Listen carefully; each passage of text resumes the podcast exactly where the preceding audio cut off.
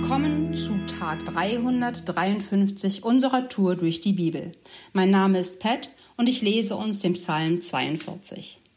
Für den Dirigenten ein kunstvoll gestaltetes Lied von den Chorchittern. Wie der Hirsch nach frischem Wasser lechzt, so lechzt meine Seele nach dir, o oh Gott. Meine Seele dürstet nach Gott, ja, nach dem lebendigen Gott. Wann endlich werde ich wieder zum Heiligtum kommen und dort vor Gottes Angesicht stehen? Tränen sind meine einzige Speise, Tag und Nacht. Ständig fragt man mich, wo ist denn nun dein Gott? Ich erinnere mich an frühere Zeiten, lasse meinen Gedanken und Gefühlen freien Lauf. Wie schön war es doch, als ich mein Volk zu Gottes Heiligtum führte, begleitet von Jubel und Dank im feierlichen Festzug mit vielen Menschen. Warum bist du so bedrückt, meine Seele? Warum stöhnst du so verzweifelt? Warte nur zuversichtlich auf Gott, denn ganz gewiss werde ich ihm noch dafür danken, dass er mir sein Angesicht wieder zuwendet und mir hilft. Mein Gott, tiefe Trauer bedrückt meine Seele. In der Ferne des Jordanlandes und des Hermongebirges denke ich an dich. Vom Berg Misa aus gehen meine Gedanken zu dir. Gewaltige Wassermassen brausen und tosen, so als riefe eine Flut die andere herbei. Du hast sie geschickt. Deine Wellen und Wogen rollen über mich hinweg. Und dennoch, am Tag wird der Herr mir seine Gnade schenken, und in der Nacht begleitet mich sein Lied, ein Gebet zu dem Gott meines Lebens. Zu Gott, meinem Fels, will ich sagen, warum nur hast du mich vergessen? Warum muss ich so traurig meinen Weg gehen, bedrängt von meinen Feinden? Der Hohn meiner Feinde zerfrisst mich wie eine tödliche Krankheit. Den ganzen Tag spotten sie. Wo ist denn nun dein Gott? Warum bist du so bedrückt, meine Seele? Warum stöhnst du so verzweifelt? Warte nur zuversichtlich auf Gott. Denn ganz gewiss werde ich ihm noch dafür danken, dass er mir sein Angesicht wieder zuwendet und mir hilft. Ja, er ist mein Gott. Wir lesen und hören hier dass da eine Person ist, die ist in Not und ausgelacht wird sie auch noch. Diese Person sehnt sich nach Gott, nach seiner Gegenwart, die zugleich rettende Hilfe ist. Der Refrain betont einerseits die Verzweiflung über die Ferne Gottes und zugleich die Zuversicht und die Hoffnung, dass Gott eingreifen wird und der Verfasser am Ende Grund haben wird, Gott zu loben und ihm zu danken, auch wenn es jetzt gerade noch nicht so aussieht. Direkt zu Anfang, der zweite Vers, der hat mich beeindruckt. Wie der Hirsch nach frischem Wasser lechzt, so lechzt meine Seele nach dir. O Gott, meine Seele dürstet nach Gott, nach dem lebendigen Gott.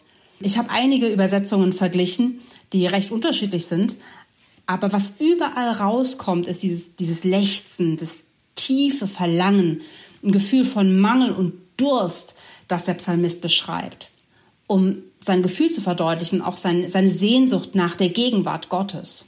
Ich habe eine Theorie.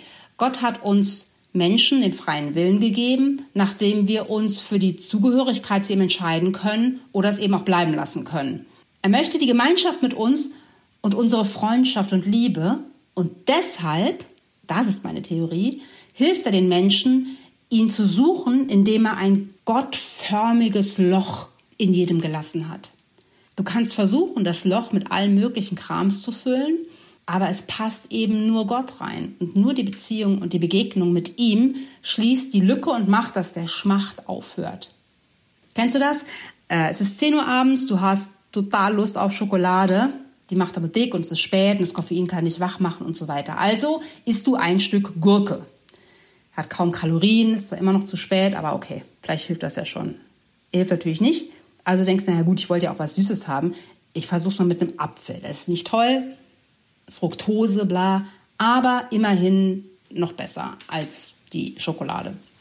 Hilft natürlich auch nichts. Dann denkst du, ja gut, dann esse ich halt was Richtiges. Vielleicht habe ich einfach nur Hunger und du isst dir ein Brot und danach isst du noch ein zuckerfreies Bonbon und vielleicht noch irgendwas. Und am Ende gehst du hin und holst dir deine Schokolade und erst dann hört die Lust auf die Schokolade auf. Die von euch, die Essensvergleichen so zugetan sind wie ich, verstehen, glaube ich, was ich meine. So ist die Sehnsucht nach Gott nur eben krasser und lang anhaltender und viel, viel tiefer. Und es lässt sich schon irgendwie betäuben und aufschieben mit Arbeit, mit Sport und mit Sex und mit Netflix und ach, deine Kinder und dein Mann und deine Frau und der Wein und der Fußball und hast du nicht gesehen. Aber wirklich stillen kann man das nicht, diese Sehnsucht.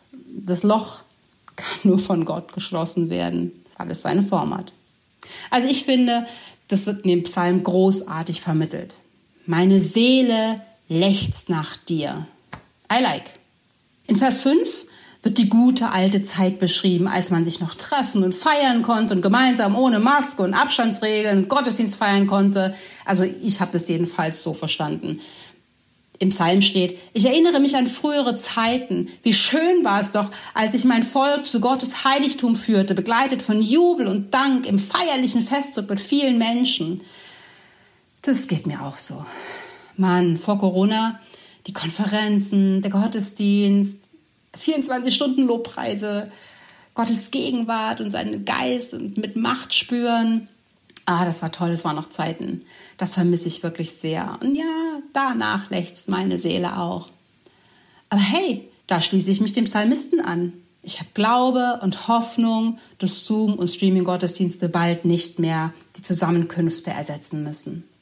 Und noch besser, im Gegensatz zu den Menschen im alten Bund kann ich jederzeit vor meinen Gott treten und die Gemeinschaft mit dem Heiligen Geist suchen und erleben. Der Psalmist fragt, wann er wieder vor Gott treten darf. Jesus hat bewirkt, dass wir diese Frage nicht mehr zu stellen brauchen. Wann du vor deinen Gott treten darfst? Na immer, immer, immer und jederzeit. Wenn du Glaube hast, dann bist du manchmal bedrängt, aber nicht erdrückt und auch mal ratlos, aber nicht verzweifelt. Glaube, das ist eine Wirklichkeit dessen, was man hofft, ein Überzeugtsein von Dingen, die man nicht sieht. Seinen Glauben drückt der Psalmist im Refrain aus, im Vers 12. Ohne Glaube können wir Gott nicht vertrauen und ohne Glaube und Zuversicht können wir verzweifeln, obwohl Gottes Eingreifen kurz bevorsteht. Deshalb möchte ich euch zum Schluss diesen Vers nochmal lesen, und zwar in unterschiedlichen Übersetzungen. Lass dich aufbauen durch die Kraft, die darin steckt. Und wenn du möchtest, dann schließ die Augen und nimm den Segen ganz aktiv für dich an. Was bist du so aufgelöst, meine Seele, und was stöhnst du in mir? Harre auf Gott, denn ich werde ihn noch preisen, die Heilstaten meines Angesichts und meinen Gott. Warum bin ich so mutlos? Muss ich denn verzweifeln? Auf Gott will ich hoffen. Ich weiß, ich werde ihn noch einmal preisen, ihn, meinen Gott, der mir hilft. Warum bist du so bedrückt, meine Seele? Warum stöhnst du so verzweifelt? Warte nur zuversichtlich auf Gott, denn ganz gewiss werde ich ihm noch dafür danken, dass er mir sein Angesicht wieder zuwendet und mir hilft. Ja, er ist mein Gott. Was betrübst du dich, meine Seele, und bist so unruhig in mir? Harre auf Gott, denn ich werde ihm noch danken, dass er meine Rettung und mein Gott ist. Amen. Heute ist ein guter Tag für einen guten Tag. Lass Gottes Wort in deinem Alltag praktisch werden.